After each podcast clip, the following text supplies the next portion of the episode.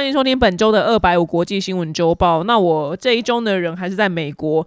那上周呢，我就是在跟你们分享完我去迪士尼之后，然后后来我下一站去到了纽约。那纽约我待的时间没有很长，只有待两三天而已。那我也后来也好险，就发现真的只有待两三天，因为我正式呢在这边跟大家官宣一下，就我之前不是说我财富自由了嘛？那去了一趟纽约之后呢，我先把我这财富自由这个官宣给收回来。我现在财富自由的招牌彻底性的就是扛棒砸烂。我我真的没有有财富自由诶，因为我你知道我在纽约，我跟我男朋友两个人，然后我们就是有一天就是中餐跟晚餐就坐在就中餐吃一间很普通的，就是那种早午餐店，然后晚上吃也非常普通，就在韩国街吃的韩式烧肉，都不是什么无敌高级的店，就真的无敌普通。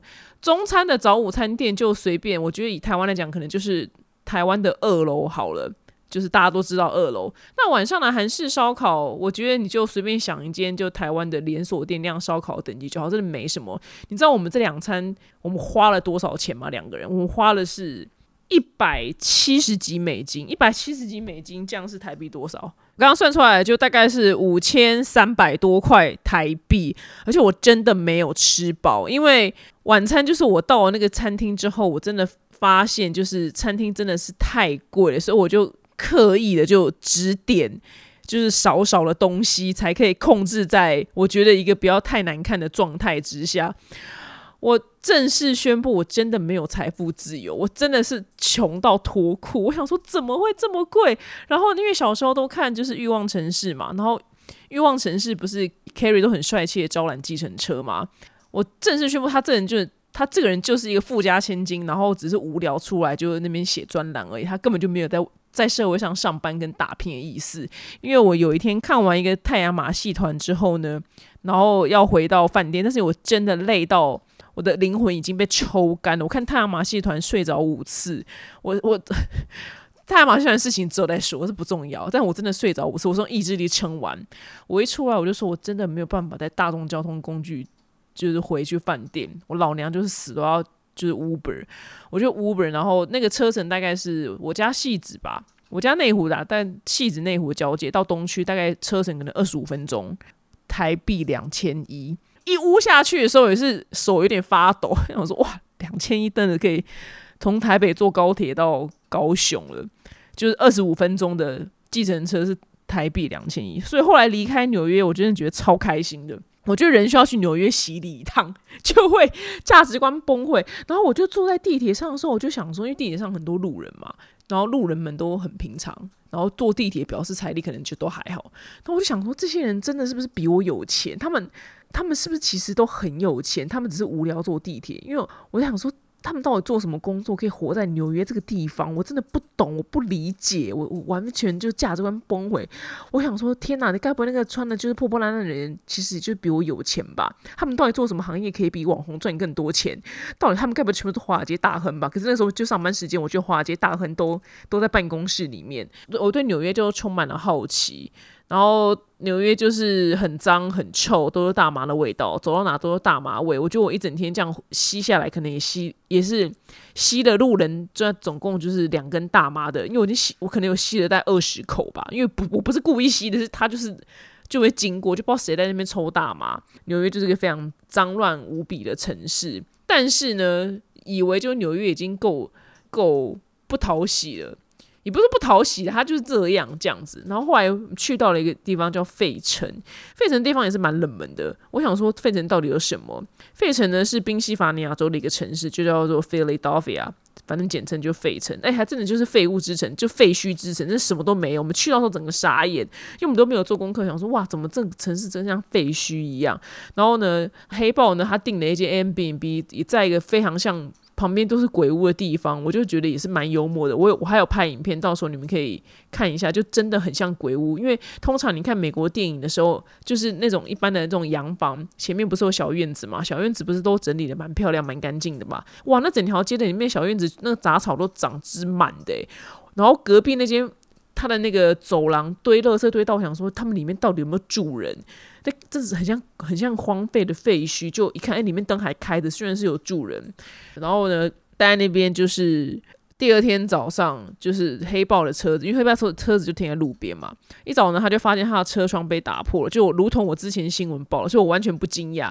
就是他他们美国战争太差，他就走在路上看到你车子里面搞不好东西可以偷，他就把你车窗给打破，就要看有没有东西。结果我们就太穷困了，里面什么东西都没有，他只拿拿走了一个。可能就几百块东西，就不是很重要的东西。但是因为他老兄就是车窗被打破，就要去修，然后那一面车窗就要台币大概一万块左右，所以他心情就非常之差。那我就问他说：“诶，那不是就是有什么保险吗？”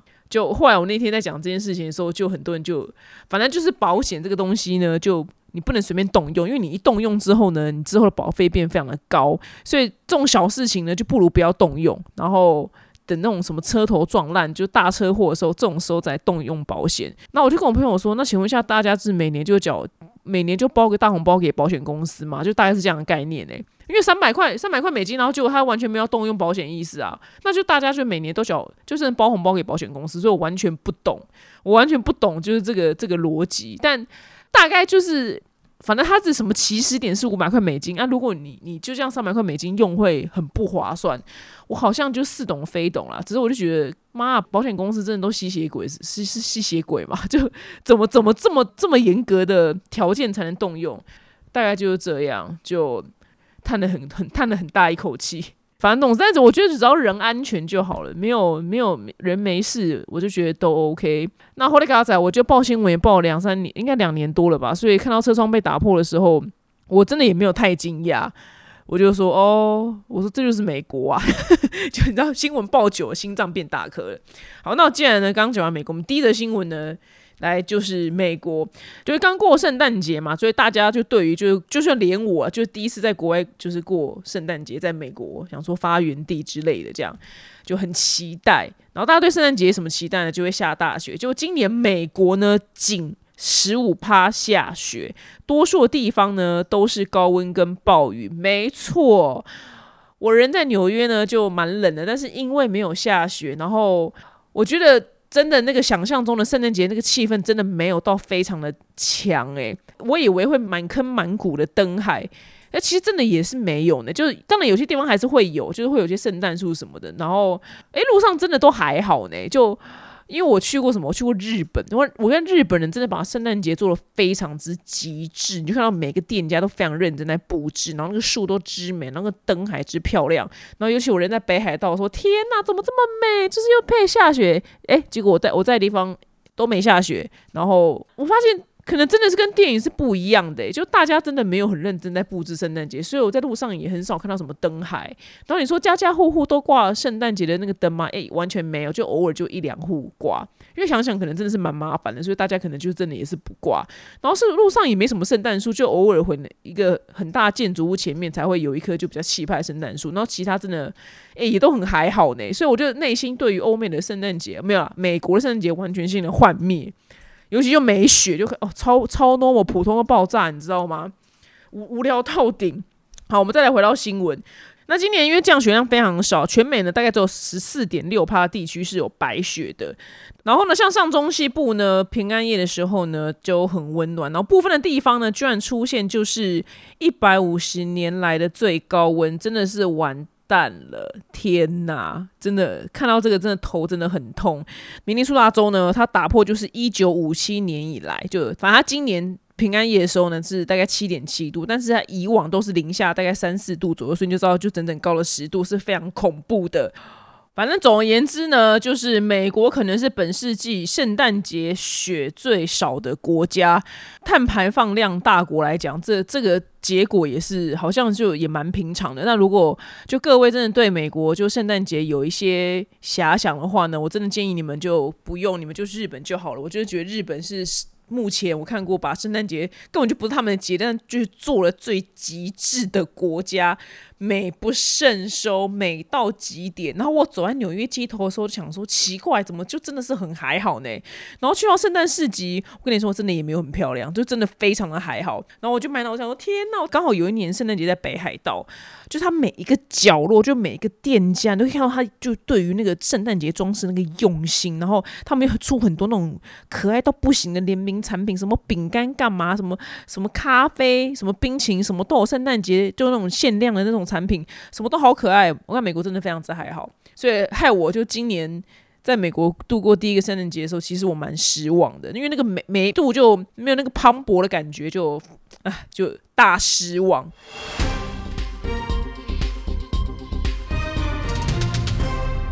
现在的新闻呢，我觉得很有趣，那就延续刚刚的嘛，因为我们刚说就现在极端气候影响，所以全球其实不管是夏天到冬天都。都温度都变得比较高了，就尤其是夏天就异常的炎热，所以你会造成很多经济的损失。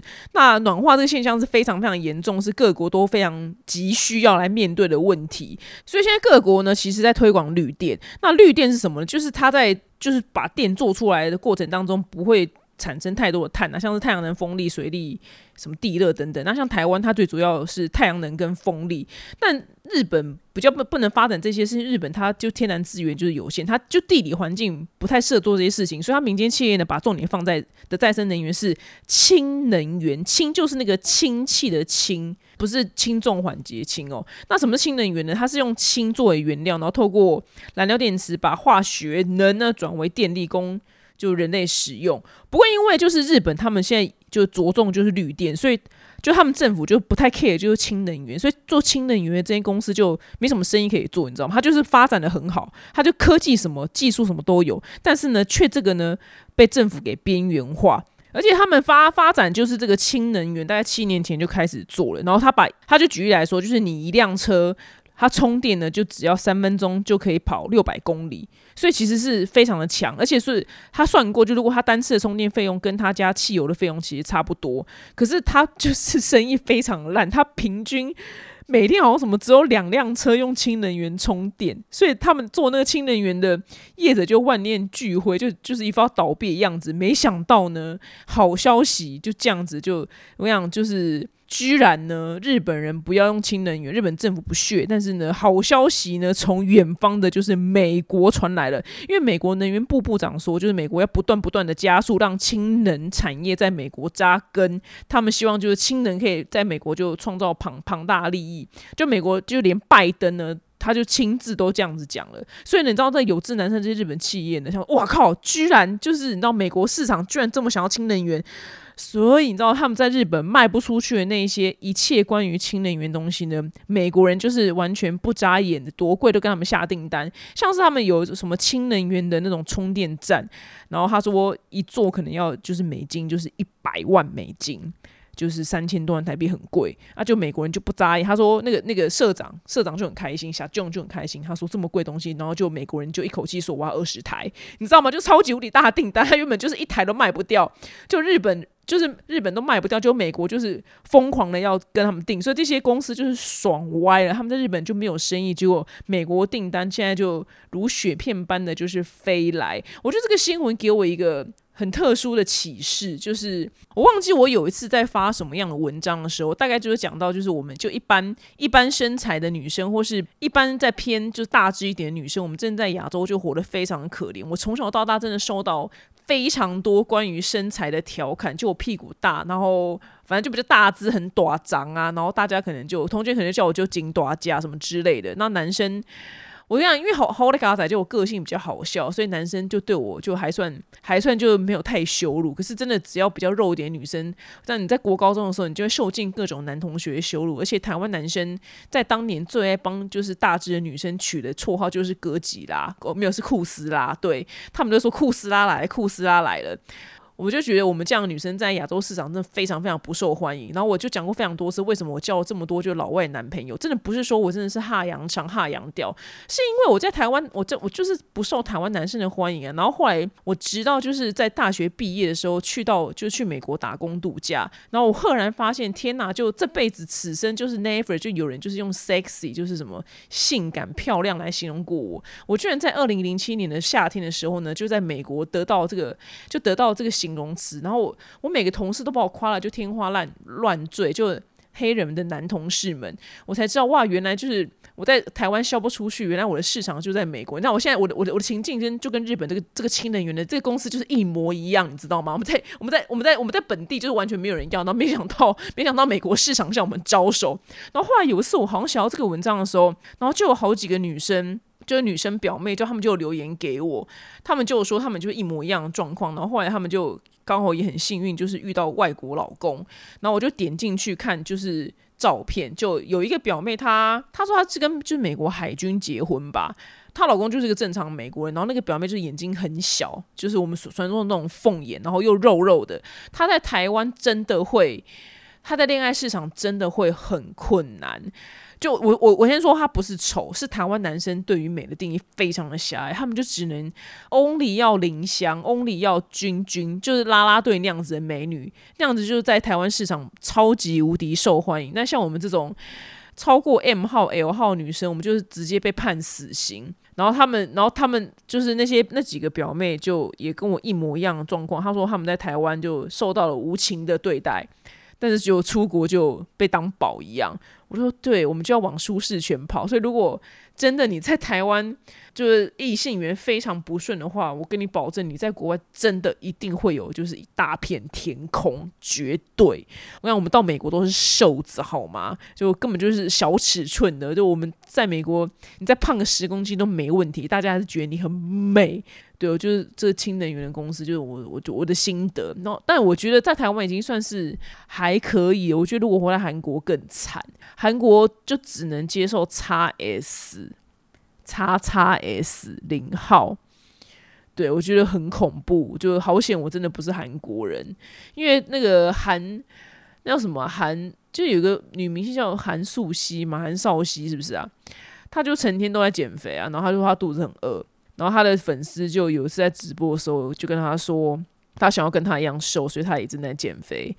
然后韩少熙就非常的就是就震，就是非常的震惊的跟他说：“什么你不要这样过过我这种日子，我是因为要拍拍戏、拍杂志，所以必须过这么痛苦辛苦。”他说：“你就快乐的去活着。”我心里想说：“这怎么可能呢？因为韩国的社会就是对于对于就是比较肉的女生，真的是完全是以虐杀姿态啊。”就完全是虐杀，他们不容不容许一丝超过 S 号的女生活在世界上。后来告诉我们不是韩国人，在台湾还好一些。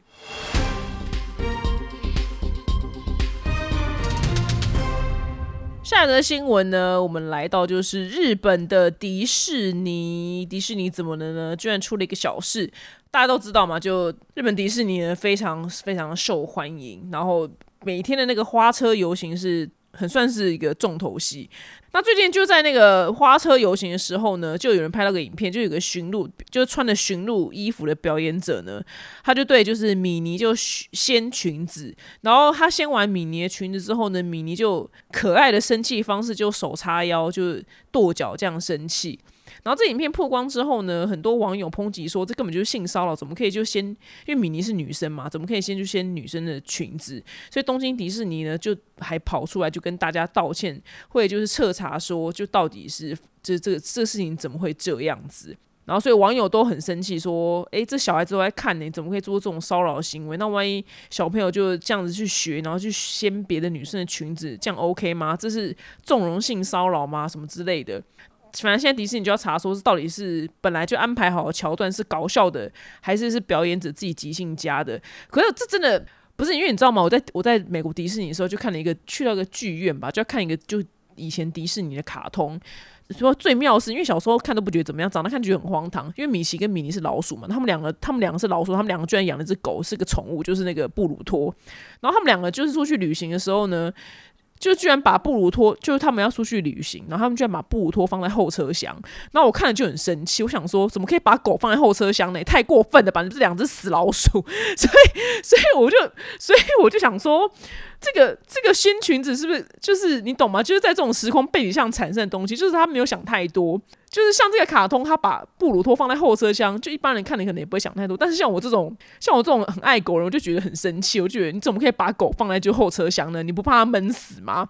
然后后来就还有一个桥段，就是米奇跟米妮出去旅行，然后他们居然不小心就是把布鲁托忘在家里，就布鲁托就一只狗在家，然后就很伤心在那边哭，然后我也很生气，我想说你怎么可以没有把他送去宠物旅馆呢？你们俩真的王王八蛋，你们就看个卡通，我这边百感交集，就是但是他当然是一个很诙谐的方式去呈现，只是我不知道他这个游行就是是不是这种诙谐的意思就。不要想太多，但反正现在迪士尼都出来道歉了，就这个桥段就不应该再存在。只是我那天看到这个卡通的时候，我内心也是很多有的没的，就是 O S。然后后来就觉得，嗯，迪士尼卡通也是蛮荒唐的。而且为什么就布鲁托是狗，它不会讲话？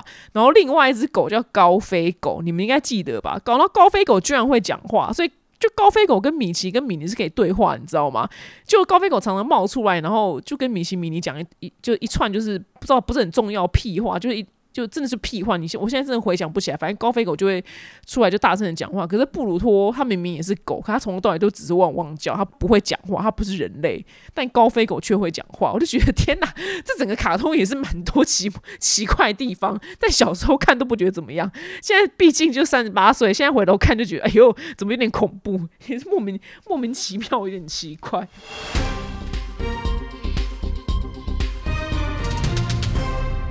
我们下一则新闻呢？哦，这个新闻真的，居然人类居然可以做到这样的事情，是什么呢？现在最流行，在台湾最流行的就是火葬嘛。那以前因为土地人口没有那么多，所以其实以前是土葬。那最近的有个美国企业呢，它叫做 Celestis。他呢推出了一个叫做太空葬的服务，然后呢，他要跟 NASA 合作呢，宣布就是把骨灰送上太空，呃，月球啦。但是这个太空葬的服务呢，现在还没有，到明年一月的时候才会有。那因为随着就是现在航太技术的发展，其实到了二零三零年，太空旅游的市场商机呢，现在被预估啦，可能可以高达就两百三十亿美金。虽然像听起来好像离我们还是很远，因为毕竟都很贵，但搞不好如果到时候普及的话，诶。是搞不好是可以就是负担得起的，然后反正就最近呢有一个就死于就交通事故的十六岁少年的叫利姆，他的家属呢有意把他的骨灰就送上月球，因为他妈妈觉得说就不管就是我们想念他的人啊，或者他亲朋好友啊，就以后如果就只要想到他想要怀念他的话呢，就只要抬头看月亮就可以看到他。就代表他在，就是你知道，月空中就这样照耀着我们。然后他觉得，就儿子呢，如果知道把他就葬在太空、葬在月球的话呢，他一定会觉得很开心、很酷，因为就是很少人会有这样子的事情。那这个呢，最快明年一月呢，会把这个利姆还有其他数十人的骨灰呢送上就登陆器，然后配合就是 NASA 做实验，就发射去月球，看看会不会成功。我是不知道多少钱啊，但是真的应该也就是有有钱人才可以干的事情。那如果对，蛮好奇，就听众朋友们，如果你们今天真的很有钱的话，你们也会想要去太空旅游吗？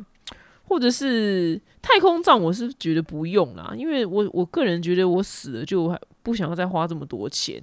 但太空旅游的话，如果是真的可以降到比较合理的数字的话，可能也是可以去一次看看。但是我觉得太空葬这东西对华人来讲，应该是赚不到华人的钱，因为华人一定会想说靠北啊，我平常。我那么清明节要扫墓拜拜，我要去去哪边扫去哪边拜，你把东西送到月球去，我是怎样？然后大家到时候都搞不好托梦来说，你怎么帮我送到一个这么冷的地方？这样的，就 所以这太空站应该真就只是就是华人呐，呃，华人没办法，就是这个市场应该是没有办法赚到我们的钱的。所以我在美国真的觉得就是文化冲击很大，因为我我不是去费城嘛，然后住了一个 Airbnb。就是 Airbnb，就是他们，就是它就是一个美国的老房子。就是美国人真的很爱把大镜子就是对着床，哎，你知道吗？然后我晚上起床尿尿的时候，我都觉得好烦哦。就我真的不敢看镜子，我真的很怕看到什么东西，你知道？因为镜子对床真的在亚洲真的风水的大忌，但老美真的特，他那间 A B B 里面有三间房间，他三间房间都给我大镜子对着床，我看了真是你知道头有点痛，你知道吗？然后。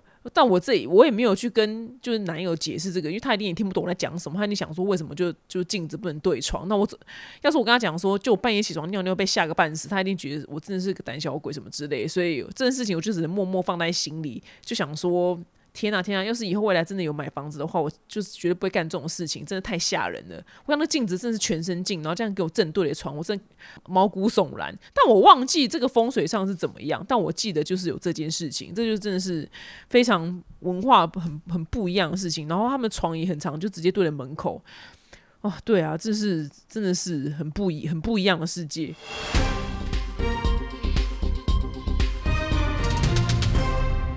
然后下则新闻呢，唉。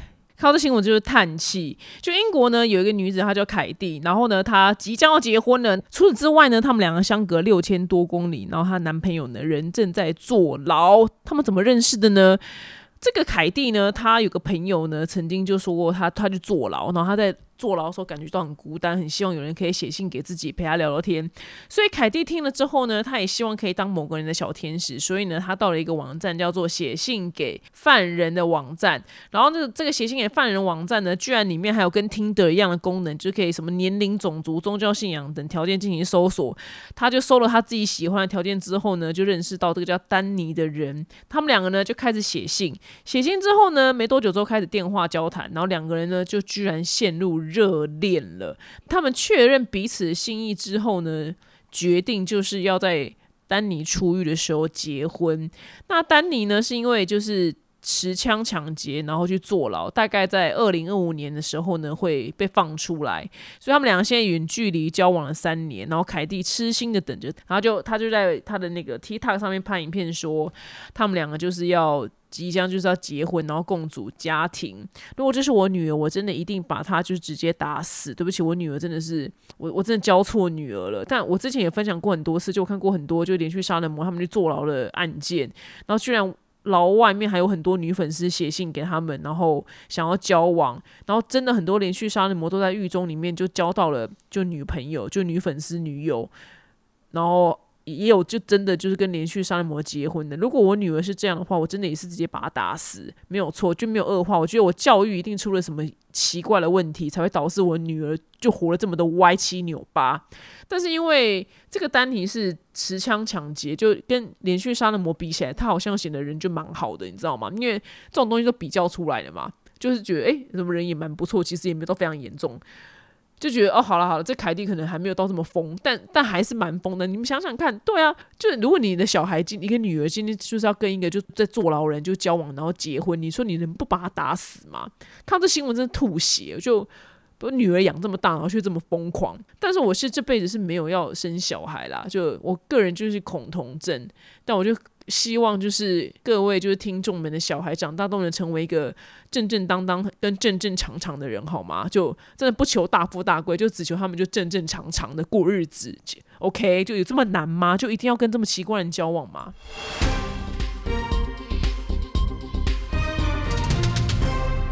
好，那下一则新闻呢，就是阿根廷呢有个独居的那个男生，然后他家中呢因为有不明的原因就不停的散发出恶臭，所以邻居忍无可忍呢，他就打电话给警察，然后警察呢就破门而入的时候呢，发现哎这个男的就是已经死了，然后他家中呢有十七只就是宠物狗，就正在吃它，然后呢就吃到只剩下一条裤子跟一件衣服里面找到剩下的三块骨头。那这个独居男子呢，他叫做卡洛斯。这个新闻真的是蛮恐怖的。然后卡洛斯有一个女儿，她说她自己就跟就是爸爸就是闹翻了，他们两个人已经有两年没有联络。然后她的邻居呢也表示说，她这个叫卡洛斯的人，他一直都是一个独来独往人，所以不知道为什么他就会死在他的屋子里面。然后他的十几十七只宠物狗，因为就长时间没有没有没有东西吃，所以只好就太饿了，把就主人给吃掉。这个新闻呢，就先不探讨就卡洛斯是怎么样人。但如果说就如果你是渣男的话呢，我希望你们的下场都跟卡洛斯一样，就就是你的尸体呢会被自己的猫吃掉，被自己狗吃掉。你们不要觉得就对我就觉得渣男就要有这种下场。但我不知道卡洛斯是怎么样人，但我只希望 就是玩弄人家感情的渣男呢，你们一定都要就跟卡洛斯一样，就一个人独居，然后死。在自己的公寓里面，然后最后尸体发出恶臭，and then 呢，就是被邻居就觉得很臭，然后打电话去报警，然后就最后破门而入的时候，发现是你自己宠物把自己尸体给吃光。我一定一定把这个诅咒就是散播给全天下的渣男。哇，我真的好邪恶，但我也不知道会不会成真，然后就随便说说而已嘛。你们不觉得渣男都应该有这种结局吗？我就我就觉得很适合。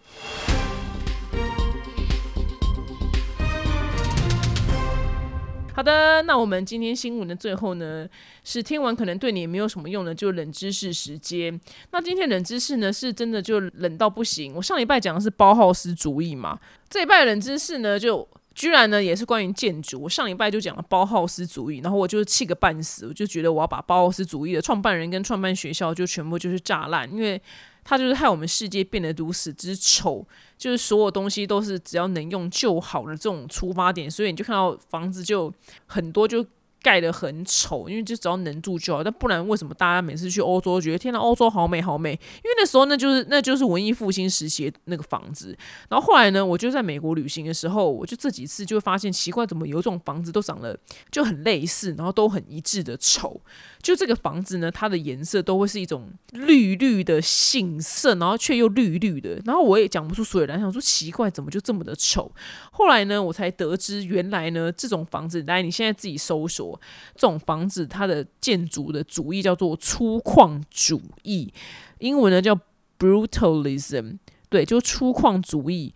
我想之丑的，它呢是缘起于就是一九五零年代英国的建筑风格，它就是后后现代主义里面的其中一种啦。它就是共产国家发明的，然后呢，它就是只要盖出来，它盖出来都是很像那种战壕。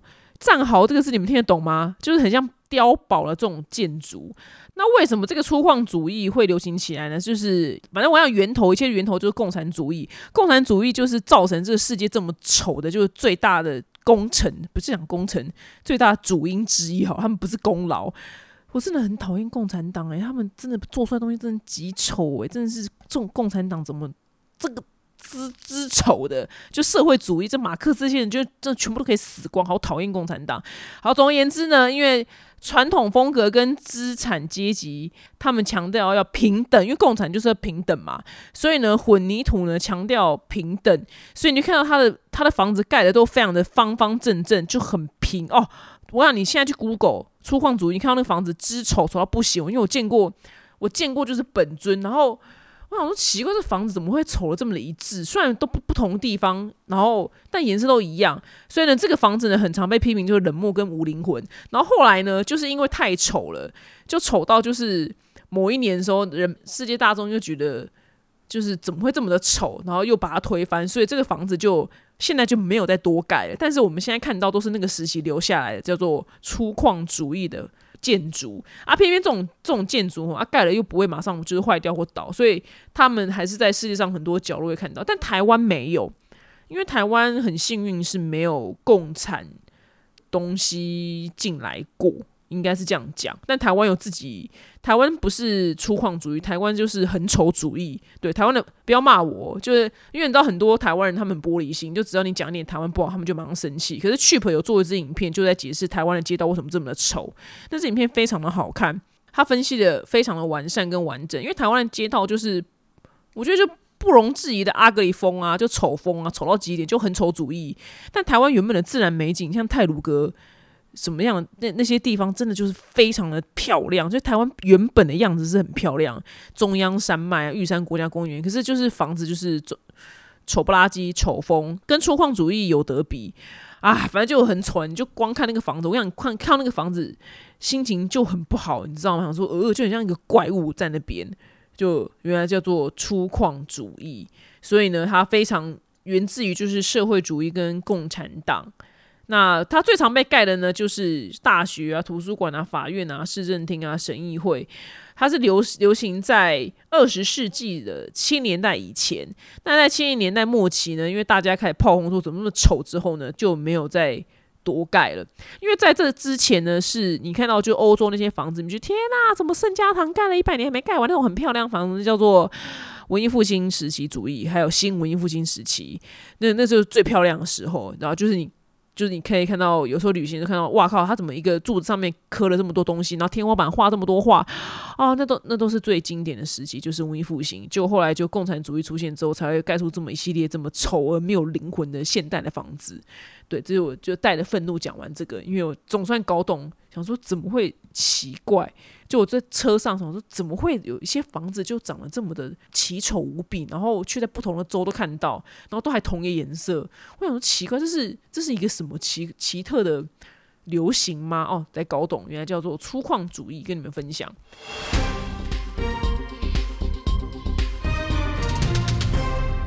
那新闻的最后呢，是巨星下凡来解答。Sherry 说：“我目前是个大学生，但我身边的朋友都有口臭，而且呢还不只是一位有口臭。每一次讲话的时候呢，我都要尽量憋气，就算他们戴了口罩，那个臭气呢还是从口罩跟鼻梁之间的空隙流出来。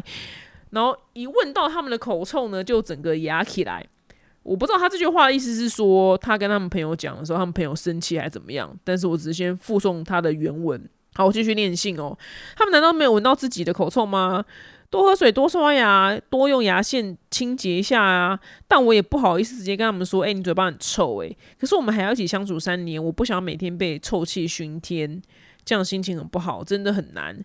请问下表姐要怎么样，就是在有意无意之间帮他们消除口臭呢？还是我就干脆被熏死算了？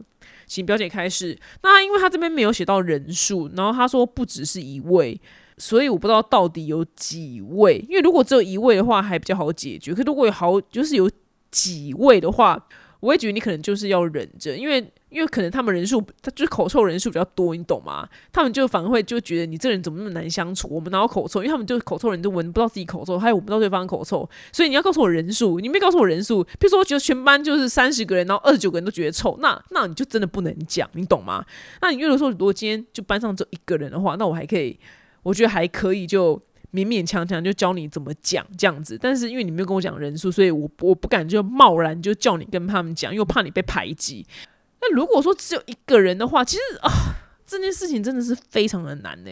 我告诉你一个，就是最给人家台阶的修辞好了，就可能说，哎，那个我没有恶意哦，我觉得你是不是就是可能消消化不好，还是肠胃怎么样？我觉得你。就是这这阵子嘴巴有一点点味道，还是是蛀牙什么？就是你要帮他想一个理由，你懂吗？就是是蛀牙或者消化不好引起的口臭，而不是他这个人纯粹口臭。所以就帮他找一个台阶，说：“哎，那个我都没有恶意，哦，就你是不是消化不好啊？还是蛀牙什么的？可能有可能有蛀牙之类的啦。你最近嘴巴有一点点味道，就跟你讲一下，怕你就是可能。”呃，牙齿不健康啊，什么之类，就以一个你知道关怀的角度，但是这只是只限于就只有一个人，因为你刚刚说如果班上有很多人的话，那我建议就是闭嘴好了，因为他们就人多，你是人少的。那如果说今天是你的男友或女友的话，我觉得也可以用刚刚我那个方式就直接讲。那如果说你们今天很熟的话，就直接跟他讲说，哎，你嘴巴很臭，也不是刷牙，就然后熟到这种程度的话，当然就 OK。那我个人也是采取。我都跟别人说，哎，如果今天我今天嘴巴这种味道，麻烦麻烦你就直接跟我讲，因为我觉得马上赶快去清理我的嘴巴，因为有时候你自己真的会闻不到。所以呢，你今天这个 case 呢，就是要走一个，如果就对我刚刚有讲清楚，就以人数来判断你到底要不要讲。如果对方就是口臭人真的很多的话，你就被熏死好了，因为你就要不要被大家讨厌嘛，就好像你意见很多。好啦，以上呢就是本周的国际国际新闻，希望大家会喜欢喽。我们下周见，拜拜。